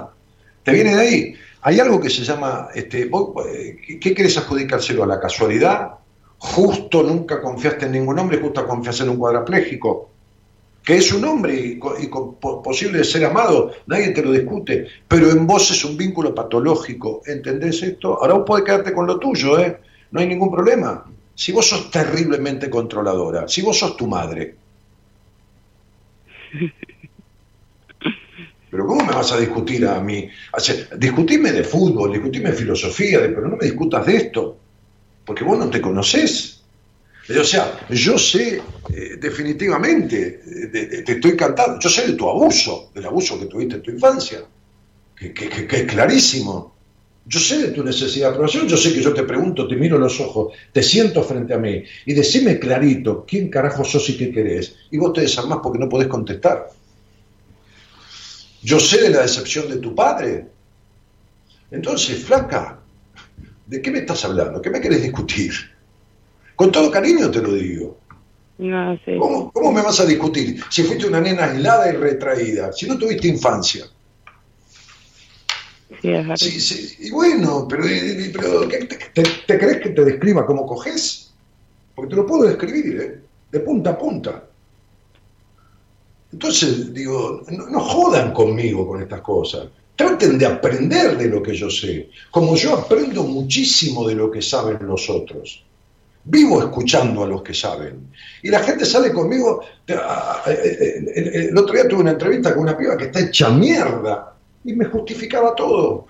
Quería justificar que sus padres, un psicópata terrible, y su madre, todo, este, que, que le habían dado todo. ¿Todo qué? ¿Todo qué? Comida y, todo esto, pero lo demás te hicieron mierda, le dije. No tuviste ni un solo hombre en tu vida que no te abandonara. Sí, es cierto. ¿Y vos por qué te crees que viene eso? El abandono de tu padre. Después le escribí, este, porque quiere que yo la atienda, y, le di un turno para más adelante, y me terminó agradeciendo porque me dijo, me, hiciste dar cuenta de todo lo que nunca en mi vida me... Bueno, pero, flaca, no es casualidad lo tuyo. Y no ves que así te enamores de un tipo que está preso, cuadrapléjico, lo que se te va a romper el sueño, porque vos no tenés un carajo de confianza en vos misma. Entonces esto en numerología, en mi, sistema numerológico, se llama el karma de los sueños rotos. Cuando, mira, Yamila querida, cuando vos salís al aire y yo pongo eh, en la máquina tu nombre completo y tu fecha de nacimiento, hago clic y me tira los cálculos y empiezo a escuchar tu voz que no importa que sea linda, fea, la voz, no, importa, empiezo a, vibrar con la voz tuya, yo ya sé todo lo que te está pasando. Lo único que tardo es el tiempo en explicártelo. Esto es con vos y con toda persona que salga al aire. Si vos me escuchás hace mil años, decime cuántas veces yo hablé con alguien y me dijo, no, para nada, es todo lo contrario. Decime cuántas veces lo escuchaste. No, nunca. Y bueno, entonces, ¿qué crees? ¿Que me equivoque con vos? No, no. Justo esta vez vamos a errar. Entonces, si yo te dejo que vos te quedes con la tuya, entonces estoy estafando. Porque si yo digo, bueno, esta boluda es una cabezadora, que se joda, chau, hasta luego. No, yo no digo eso, yo no estafo. Entonces te digo, si vos crees que esto es verdadero amor, que esto y que el otro demás, y que no tiene un origen en tu patología de que jamás confiaste en ningún tipo, en la decepción de tu padre, en lo controladora que sos, en lo estructurada, en lo prejuiciosa, en la falta de confianza, pero sobre la necesidad de aprobación, en todo esto, y yo te dejo con eso de que sí, bueno, por fin viviste un amor y por fin, y te hago el Claudio María Domínguez y te digo genia mía, entonces te estoy cargando igual que te cagó tu padre y que te cagó tu madre. Entonces, si vos querés, yo te doy la razón. no, pero eso están los locos. Y bueno, entonces, flaca, me parece divino, pero ¿entendés que el final este es lógico? Primero porque no hay sueño que no se te rompa. Y después porque definitivamente es otro abandono más. Y así serán los abandonos de tu vida, de los hombres, hasta que no arregle lo que hay que arreglar. Y eso era lo que, que yo quería modificar. Pero ¿cómo lo vas a modificar si vos no modificaste nada de lo que trae el abandono de los hombres? vos no modificaste la, la crianza estructurada, tus prejuicios, tu necesidad de controlar, tu, tu, cuestión de necesidad de aprobación, la baja confianza en vos. Si vos no modificás nada de eso, va a seguir atrayendo lo mismo. Entonces no importa que sea cuadraplégico o, o o que le falten las piernas, o que tenga todas las piernas, o que venga Brad Pitt que está divino y es uno de los tipos más lindos del mundo. Igual te va a ir para carajo. Pero no es una sentencia. Es que si uno, lo, que, lo que en la vida no se modifica, no sigue igual, empeora. Samila, vos sos eh, eh, auxiliar de enfermería. Entonces, si vos tenés un paciente el primero de junio con 39 de fiebre y le vas a tomar la fiebre todos los días y el 30 de junio está con 39 de fiebre, si no se murió le anda raspando. Pero sin embargo tiene la misma fiebre que el primer día. Pero 30 días seguidos con 39 de fiebre se lo come la infección. Entonces quiere decir que no está igual, que si no se modifica la fiebre, no sigue igual, aunque tenga la misma cantidad de grado de fiebre. Está peor. Claro. Y entonces, mientras vos sigas con esta baja confianza, con la decepción de tu padre, con el miedo a la traición de los hombres, con tener esta cosa eh, estructurada de tu madre, este, con los prejuicios, la necesidad de controlar todo, mientras sigas con todo eso, lo que vas a atraer es lo mismo.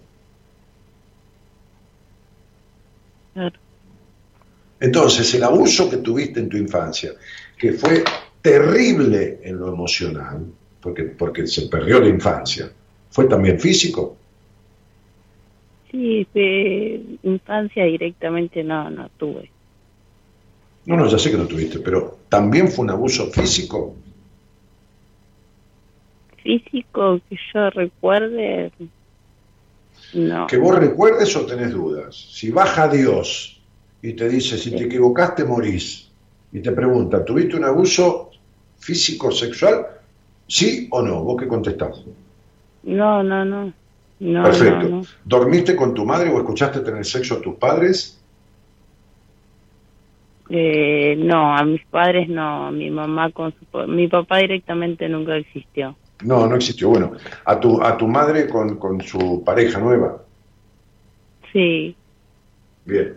¿Los escuchaste o los viste o dormías en el cuarto? Los escuché. Por curiosa, eh, porque yo fui a, o sea, yo estaba en mi intención querer escuchar qué estaban haciendo. Sí, sí, por supuesto. ¿Y qué edad crees que tenías? ¿Seis? Seis años. Exactamente. Bien, ese es el momento del desarrollo, el momento de la pulsión entre los cinco y los seis años, la primera pulsión sexual instintiva. ¿Alguna vez tu madre te vio jugando con un nene o refregándote o algo porque eras muy, muy trajiste mucha, mucha energía de libido a esta vida. ¿Y te, y te, y te, y te apercibió, te retó? Sí, me vio jugando con un muñeco, digamos. Sí. Sí, me vio jugando con un muñeco. Sí como que estaba intentando tener relaciones con un muñeco. Claro, sí, refregándote con un, con un, con un representante varonil, está bien, como cualquier niña. Debería ser, sí, está, perfecto. Puede ser un muñeco, puede ser un muñequito de peluche, puede ser el costado de la cama, qué sé yo. Eh, y, entonces... Y que, recuerde mayormente hacia eso con los muñecos hoy, y, bueno, y mm. la vez que ella me vio, me pegó. Bueno, listo, ahí te cagó la sexualidad para toda la vida. Ya está, con eso es suficiente. Entre eso y escucharla tener sexo, listo. Es decir, te la cagó hasta que no te la arregles. No es que te la cagó y te cagó la sexualidad para toda la vida. No, no, no. Es que truncó, encapsuló y cerró la posibilidad del normal y sano desarrollo del potencial sexo genital que trajiste esta vida. Chao. Ahí te quedaste y nunca más conociste tu verdadero drama.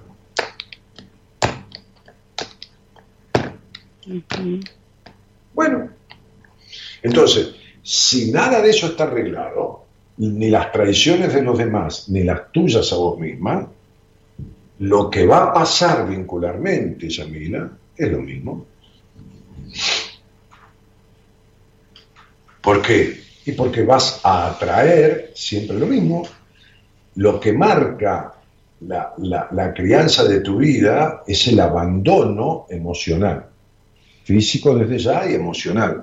Entonces, lo que va a seguir sucediendo mientras estas cuestiones no estén tramitadas, resueltas, reparadas, que eso, llamarle lo que quieras, es que vas a vivir de afuera la repetición de esos abandonos.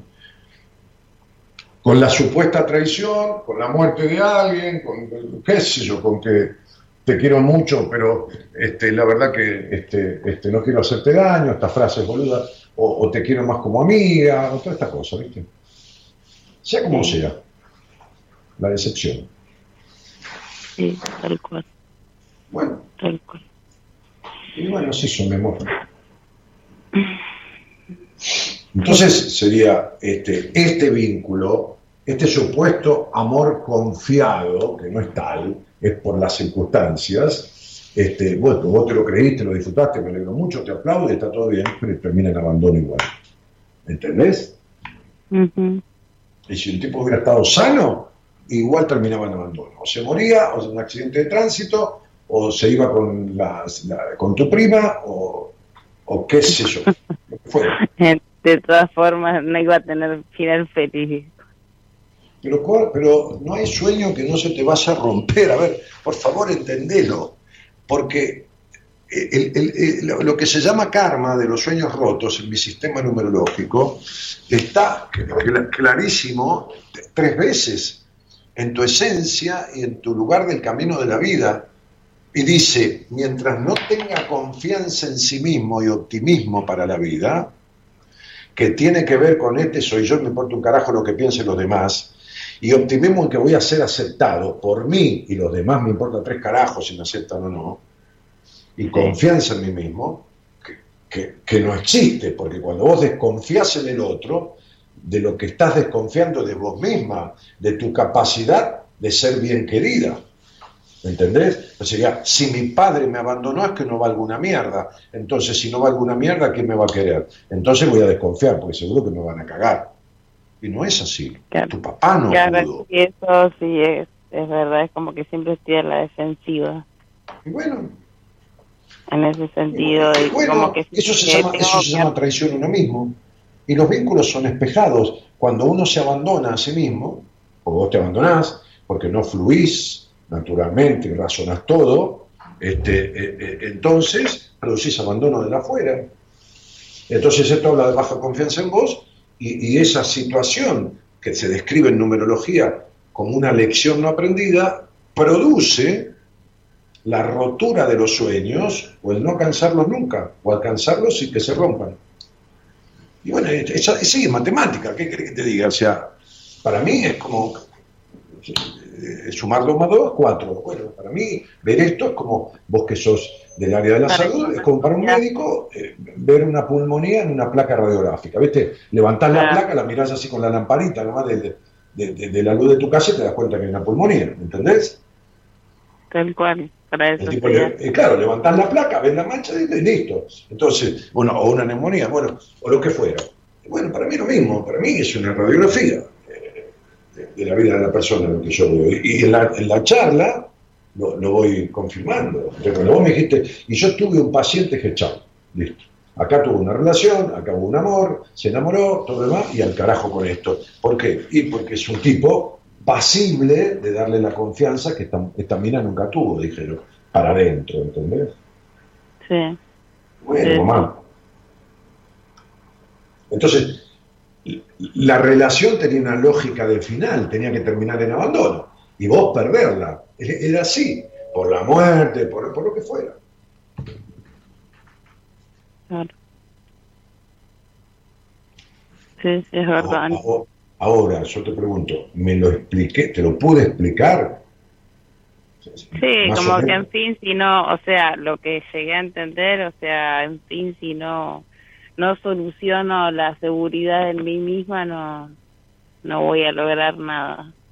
Hasta que vos no fluyas naturalmente desde tu vida, desde tu cabeza, hasta que no tengas esta química venenosa, por un lado querés que te aprueben, tenés necesidad de aprobación, y por otro lado desconfías. Entendés que es una cosa media loca, ¿no? Por un lado quiero hacer de todo para que me quieran y por otro lado desconfío. Hasta que no logres confianza en vos y espontaneidad en la vida, para, y que el otro si se va, se va, si se queda, se queda, y, yo lo que piense de mí no es un problema mío, y hasta que no resuelvas situaciones que todavía no resolviste de la castración de crianza que puso tu madre, o sea, también lo íntimo, Bueno, listo, no hay manera. No sé que es raro a veces, Dani, porque es como que pienso, no, no es por por creída ni nada, ¿no? Pero te digo la verdad, nunca tuve, eh, o sea, lo que quise a nivel, ponerle quise a un hombre y, y lo tuve, ¿no?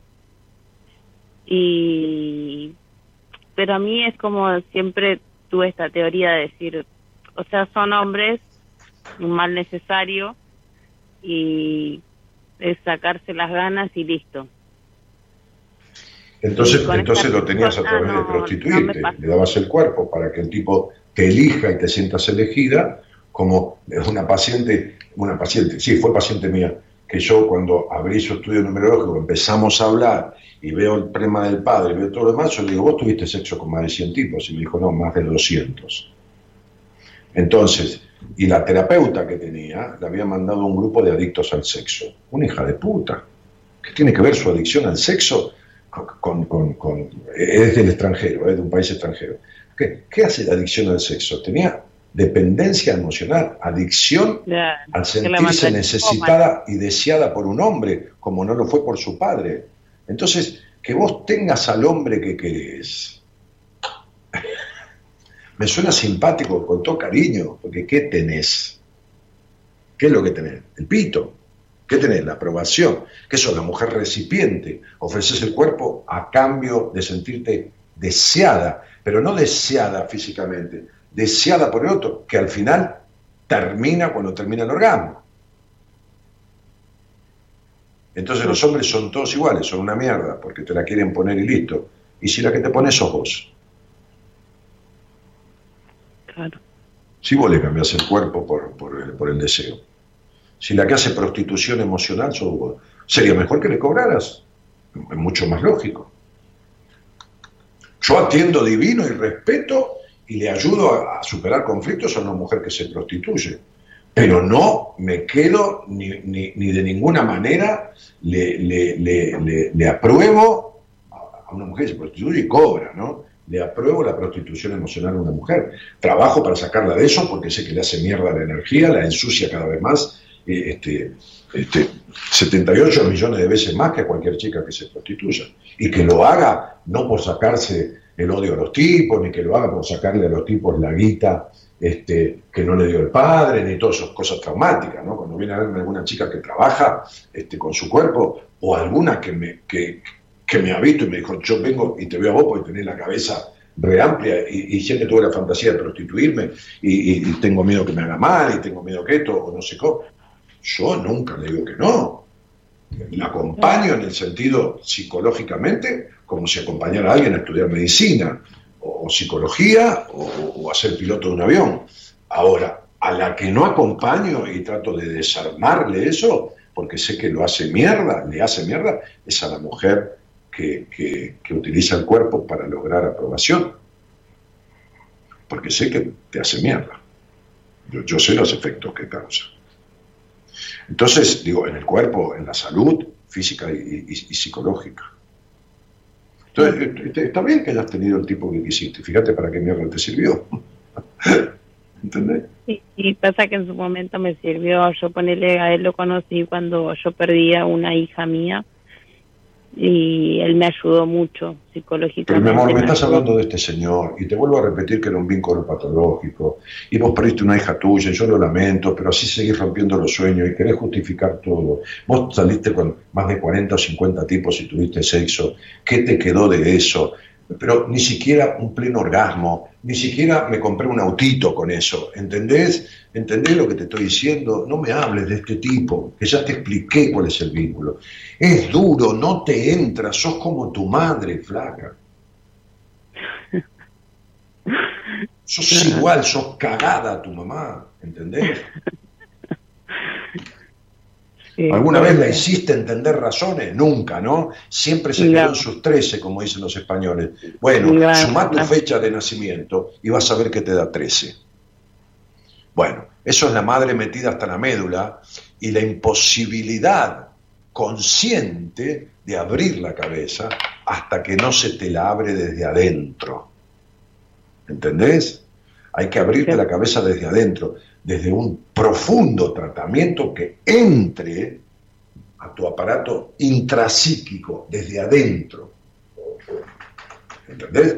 Porque si no, no hay manera. Vas a querer volver con la justificación de él. Pasa que él me ayudó. Me grita. Muchas gracias, Dani. Estás, estás igual que siempre. Y este vínculo, si bien fue, por supuesto, y te lo entiendo, amoroso, proviene de, de, tu déficit emocional y de lo no sanado de tu vida. De ahí proviene este vínculo con este señor, que fue, por supuesto, mucho más espontáneo o mucho menos desconfiado que con otro, pero que va a terminar en pérdida y abandono igual que todos. Este y todos los que vengan.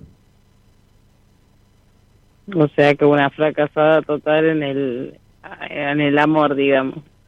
No, no, una fracasada total en la relación con vos misma, porque sos lo que tu madre y tu padre criaron, no sos vos, vos no viniste hacia el mundo. Todas tus relaciones amorosas serán fracasos, mientras vos seas esa estructurada, prejuiciosa, controladora y pongan la concha, a ver si lo entendés de una vez por todas, para que los tipos te aprueben. ¿Te queda claro o, te lo tengo que volver a repetir? No, no. Ok, te mando un beso, chao. Muchas gracias, Dani. De nada.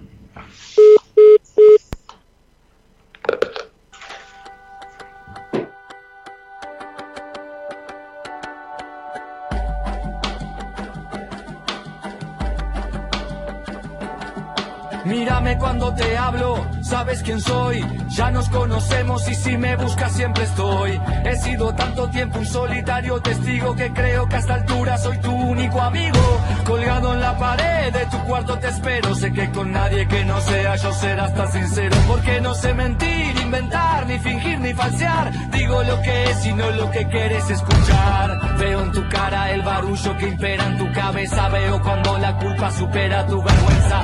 No intuyo Veo el amor escondido en tu orgullo. Me miras, pero soy yo el que ve a través tuyo. Soy el único que te mira a los ojos, el único que está contigo cuando estás solo. El que sabe lo que es estar en tu pellejo. Mírame cuando te hablo, habla tu espejo. Soy el único que aguanta tu mirada sin vacilación. Soy el único que está contigo cuando todo terminó. Lo que no quieres mostrar, el que puede a tu furia y a tu rabia calmar. Soy el único que tus secretos nunca revelará. Veo ir, te oigo llegar, sé cuando traes problemas y cuando vas por más. Y cuando no estás, sé que me extrañas porque andas en agua turbia y en agua turbia no te puedes reflejar. Soy tu cuerpo sin corazón, tu cabeza sin memoria ni razón, tus venas sin sangre, tus glándulas secas, tu piel con las marcas, pero con sus historias huecas. Soy de tu espíritu la mueca. Veo en tu boca las palabras que nunca dijiste, veo en tus ojeras el cansancio como un quiste. Te veo preocupado sin nadie a tu lado, de un tiempo esta parte no te he visto ni bien ni mal acompañado. Sé que el otoño me odia porque no tengo nostalgia, el verano porque su calor no sentiré, la primavera porque nunca me enamoro y el invierno porque soy mucho más frío que él. Soy el único que aguanta tu mirada sin vacilación. Soy el único que está contigo cuando todo terminó. El único que ve lo que no quieres mostrar, el que puede a tu furia y a tu rabia calmar. Soy el único que tus secretos nunca revelará.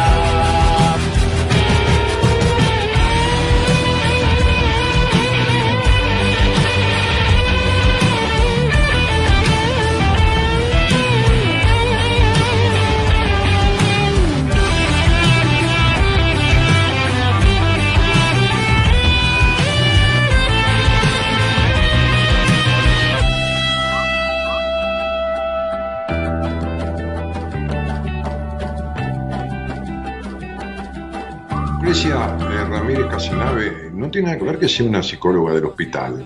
Puede ser una excelente psicóloga.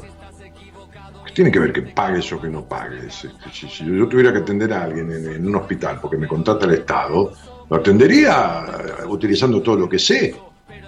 Es decir, hay psicólogos que son particulares y que son encumbrados y, y tienen pacientes durante años y no resuelven un carajo tampoco. O sea, este, pero ¿qué te voy a dar? ¿Un tips para tu psicólogo? Que yo, yo, no sé ni te conozco, ni sé que... Y si no lo encontró ella en todo el tiempo que estás en terapia, no lo voy a encontrar yo, es algo que hablemos, ¿entendés? Y sería bueno que busques un trabajo además, pero no por ir a un terapeuta pago, sino porque este, este, porque tiene que ver con tu crecimiento personal y un montón de cosas más y seguridades que no tenés. Eh, bueno, eh, ¿qué más? Volvió la transmisión, se cortó la transmisión. ¿Qué pasó, Gerardo? ¿Se había cortado esto? ¿Cuánto tiempo estuvo cortado? Mucho. ¿Eh? ¿Nunca? Ah, porque que no, no me mientas, Gerardo. Hay gente que está diciendo que estaba cortado. No fue uno, son varios. ¿No? ¿O no? Bueno, no, dice no. Bueno, escucharte es despertar el estado de estar dormido, sin piloto automático, dice Zulma La Fuente. Zulma, bueno, vos tenés tanto de, algunas cosas que le he dicho a esta chica, ¿no? Lo estructurada, lo controladora. Desde Venado Tuerto, queriendo escucharte, dice Analia Gómez. Bueno, este, gente, recuerden que mi página web es www.danielmartinez.com.ar. ¿eh? Danielmartinez.com.ar es mi página web. Tan fácil como mi nombre, ¿no? danielmartinez.com.ar. Entran ahí y bueno, nada, ahí están un poco de mi historia, un poco de mis libros, este, las posibilidades de solicitar una entrevista conmigo, el curso de numerología, este, bueno, es una página web que, que tiene de todo, fotos del equipo, de buenas compañías, qué sé yo, un poco de todo www.danielmartinez.com.ar. Además, ahí están los links de, Instagram para que me sigan en Instagram o de Spotify para que escuchen los programas que quedan todos subidos a Spotify o para que se los reenvíen a alguien. Es decir, está toda la información. ¿eh? Así que, repito, www.danielmartinez.com.ar. Este, bueno, no, no se cortó, dice aquí Norita Ponte, nuestra, nuestra excelsa este, este, este productora. Em, ¿Qué más? Bueno, nada más. Tendríamos que irnos yendo ya, me parece, ¿no? Porque este, este, hemos hecho lo que hemos podido, ¿no? Este, nos ha salido como nos salió, nos podría haber salido mejor, pero no fue posible. ¿Lo podríamos haber hecho 10 veces mejor el programa? Sí, estoy seguro, pero no nos salió. ¿Qué vamos a hacer? Vamos a tener que esperar una próxima vez. Este, así que veremos, veremos la próxima, que por ahí nos sale mejor, le sale mejor al operador, mejor a la productora y mejor a mí, ¿no? Este, eh, ahí está, dice Marigel Canel, Norita lo avala. El programa no se cortó, dice María Fernanda Rivero. Este, por aquí en Rosario nunca se cortó, dice Guillermina. ¿eh? Eh, y qué más? Mayriger dice, nunca se cortó. Ah, y Gerardo no miente, dice. Muy bien. En ningún momento se cortó, dice Cristian Adrián Escalante.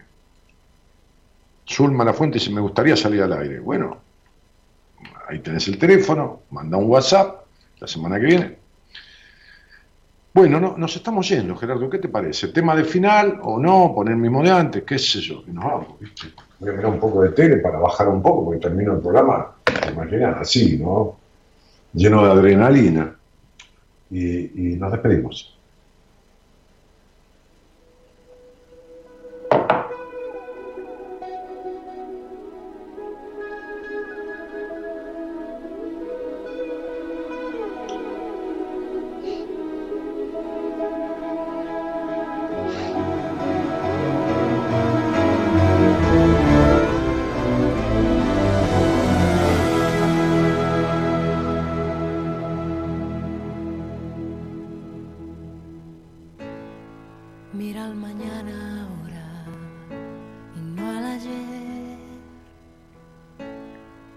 Cosas que dejaste atrás.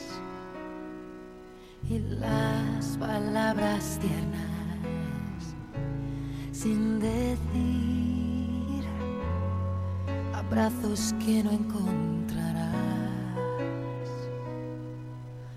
rostros sin nombre van entre la gente, no hay nada cierto, todo es aparente.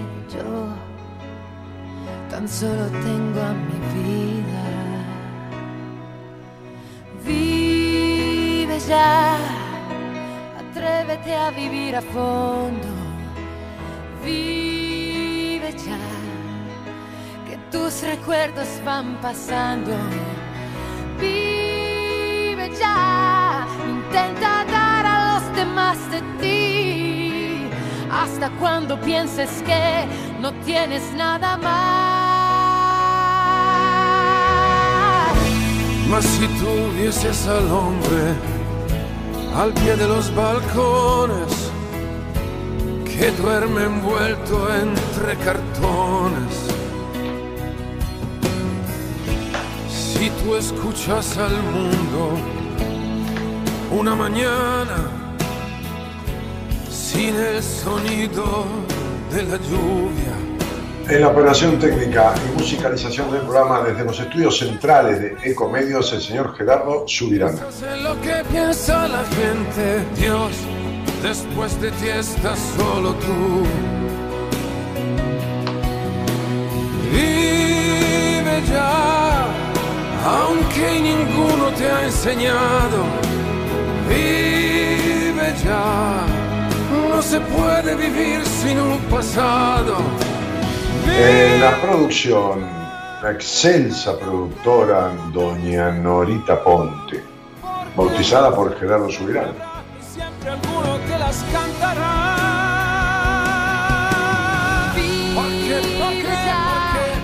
Buscando el amor No verdadero. esta noche. Mañana en Buenas Compañías va a estar el licenciado de Sessions, se llama la película, me dice la productora de Sessions con doble S, las sesiones, este, la película con Henry Hugh. Eh, mañana está el licenciado en psicología de la Universidad de Buenos Aires, profesor, él de- de nivel superior, eh, el licenciado Enrique Audine. Mañana en Buenas Compañías conduce él. Mi nombre es Daniel Jorge Martínez, le mando un cariño grandote a todos. Gracias por estar. Nos encontramos en algún vivo de Instagram el fin de semana. Chau, chau, chau, chau. Chau, como dice Marcelo.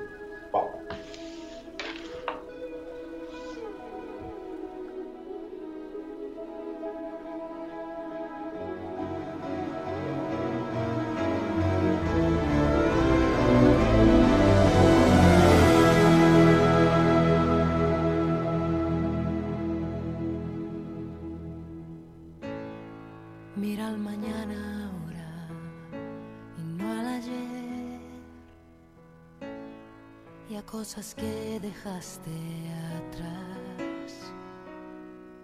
Y las palabras tiernas sin decir. Abrazos que no encontrarás. Rostros sin nombre van entre la gente. No hay nada cierto, todo es aparente. Yo tan solo tengo a mi vida. Vive ya, atrévete a vivir a fondo. Vive ya, que tus recuerdos van pasando. Vive ya, intenta dar a los demás de ti. Hasta cuando pienses que no tienes nada más. Mas si tuvieses al hombre al pie de los balcones que duerme envuelto entre cartones, si tú escuchas al mundo una mañana sin el sonido de la lluvia. Vos que todo creas estás presente. Tú piensas en lo que piensa la gente. Dios, después de ti estás solo tú. Vive ya, aunque ninguno te ha enseñado. Vive ya, no se puede vivir sin un pasado. salva aunque no lo pediste tú, porque canciones siempre habrá y siempre alguno te las cantará. Porque, buscando el amor no. Vives esta noche. Porque, sabes muy bien lo que te no. Ahora.